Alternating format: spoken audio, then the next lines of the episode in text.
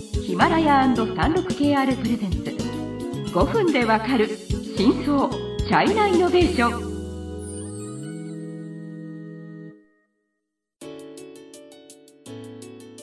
皆さんこんにちは。36KR ジャパンの委員です。はい、日本経済新聞の山田です。はい、今日は中国の、えー、と生活関連サービス、はい。まあトップ3に入るうんうん。スーパープラットフォーマー、メイトアンのシリーズの2回目ですね。はい、えー、と1回目ではちょっと事業内容を簡単に整理しました。はい、2回目では、まあ、メイトアンの創業者うん、ワンシンについてご紹介したいと思います。はい。ワンシンっていう人は、まあ、王さん、お、お、あの、王、お王貞治の王です。はい、秦はあの、えっと興味の興興っていう感じですね。はいはいはい。この人が、まあ、実にちょっと面白いというか、うん、うん、本当にもう波乱万丈な人生を。まあ、うん、送ってきたい人。わゆるシリアルアントレプレナーと言いますけど。そうですね連続創業連者。続創業者ですね。はいはい。えーとまあえー、とまずその、うん、ワンワンシンは、えー、と1979年生まれの人で、うんうんうんえー、と41歳ですね。はいはいえーとまあ、今まで紹介した、うん。えー、とテンセントのポニマよりは若い。若い8歳若い、うん。えー、とバイドゥのロビロビンあの、うんうんリンよりは11歳。で、まあ、ユン・チャクマよりは15歳、うん。まあ、年下っていうような人です。で1979年だからまさに第4代の創創業者って感じですね。はい、で、えーとまあ、エリート大学の清華大学うんの電子工学を,、学んでアメリカの大学ね。留学した。はいはい。デラウェア。デラウェア。大学で、うんうんうん。まあ、博士課程までは進んでいましたが、2004年の時博士のそういう研究をやめて中国に、書いて、まあ、創業を。まあつまりその時期にアメリカでフェイスブックとか？はい。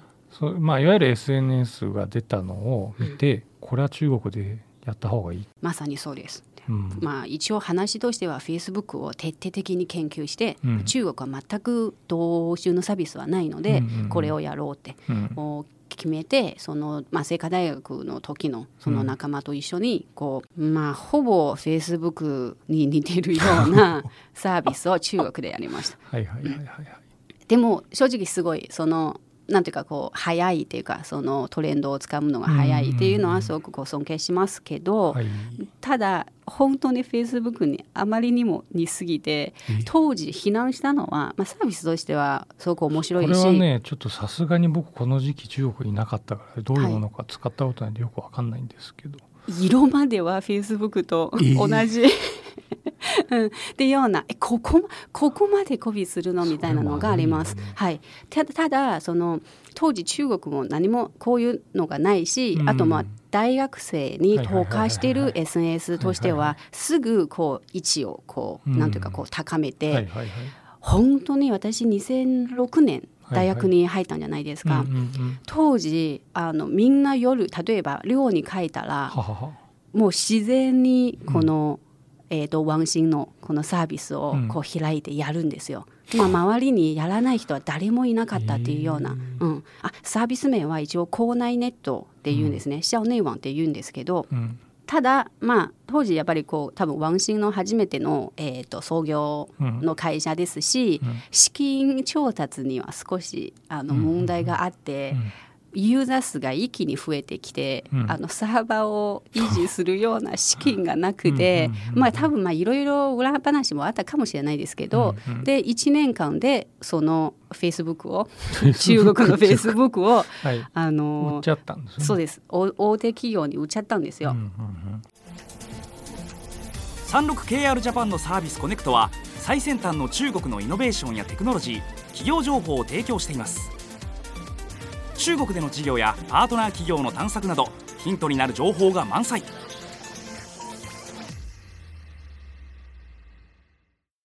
でそのフェイス中国のフェイスブックは一応その後もう上場して、うん。結構大きかったんですけど、うん。ただまあ今はもう消滅状態、うんです。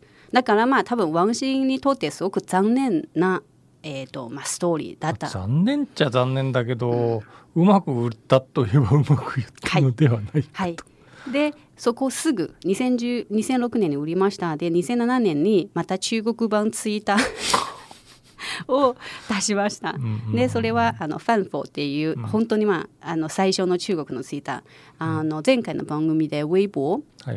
で出たんじゃないですか、ウェイボーよりはやっぱりこう早いよ。2年ぐらい早いサービスで、当時はマイクロブログっていうイメージで、実はツイッターも割とこう新しいそういうサービスで、世界もじゃあこれはどこまで実は行くのか、うん。どういう感じになるのかなっていうのを、みんな知らないそういうところでワンシーンはやっぱりこれが面白いから作ったんですよ。残まあ、とすぐユーザー100万になったんですけど残念なことに2009年、うん、中国ではあのウィブルの騒動事件があったんじゃないですか。はい、でやっぱりそのマイクロブログだからみんなすごく自由に発信して、今どういうようなそういう状態であとまあウィブル関係者も一応そこで結構発信はしました。うんでそれであの中国当局にあの閉鎖閉鎖されました。大変だな、はいそりゃ。あのまあ、それがなければ今のウェイボーがないかもしれないです。あ。その閉鎖されててで当時のなんだかその新蘭そのポータルサイトたちがすぐマイクロブログを出して、そこでウェイボーが成長できたんですよ。でワンシンのこの、えー、とサービスは結局500日ぐらい1年半ぐらい閉鎖されましたのでだって中国こんな変化の早いそういう世界で1年半サービス停止っていうのはもう基本もう死ぬまあ同然のことですね。はい、中国経済のさまざまな業界や企業紹介最新のイノベーションやテクノロジーを徹底解説。5分でわかる真相チャイナイノベーション。この番組の最新のエピソードはヒマラヤで配信中。今すぐヒマラヤのアプリをダウンロードして要チェックでそれがまあダメになってで2010年の時あの共同購入型のクーポンサイト、うんつまり今の、まあ、メイトの原型、えーのその会社を作ったんです。はいはいはいはいっていうようなあの人生の、まあ、人 っていうかまあ起業家人生ですね。はい。でまあ、うん実は多分山田さんもはい。えー、と多分その高評価したことがあ,、うんまあ、あってつまりこうワンシーのやってることがこうはい。ゼロ,、ゼロからつまり全く新しいそういうビジネスを作るっていうよりは、うん。まあ、今にあるそういうものをうまえく形にすして大きくする？そうです、うん。っていうのが割と彼の特徴ですね。で実は取材の時も結構記者さんとかも割と厳しく きつくこう質問するんですよ。模倣とかコピーとかってあとまあ非難されますけど、い。で王本人は割とそういうのもはっきりしてて、まあそのカウンまあ、コピーはコピーしますけど、うん。でもそれその上でうん。サービスをブラッシュアップして、まあ、より充実したサービスを提供することが王道ですよっていうのがまあ本人が、それはいもね、まあそれは経営者だっていろんなタイプがいていいわけだからそういう人がいてもいいと思いますよ。はい。まあうん。あと割とうん結構まあ自分をこう発信する、あ主要ではないですけど、まあ、発信が好きな人。結構まああ 我が強い っていうような感じですね。だからまあ敵が割と多いような感じなんですよ。でこれはまた次回の,、はいうん。あの次回で説明できたらと思いますので、はい。はい、楽しみにしていてください。はい